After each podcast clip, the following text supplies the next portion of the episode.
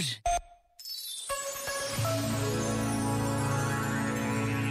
O início de cada semana tanto nos pode custar, como pelo contrário, pode ser um incentivo para tomarmos as mais variadas decisões. O que importa é não vivermos parados. A palavra determinação pode e deve ocupar espaço nos nossos pensamentos e ações.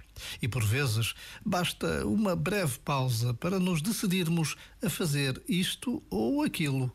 E não estamos sós. Deus está conosco. Já agora, Vale a pena pensar nisto. Este momento está disponível em podcast no site e na app.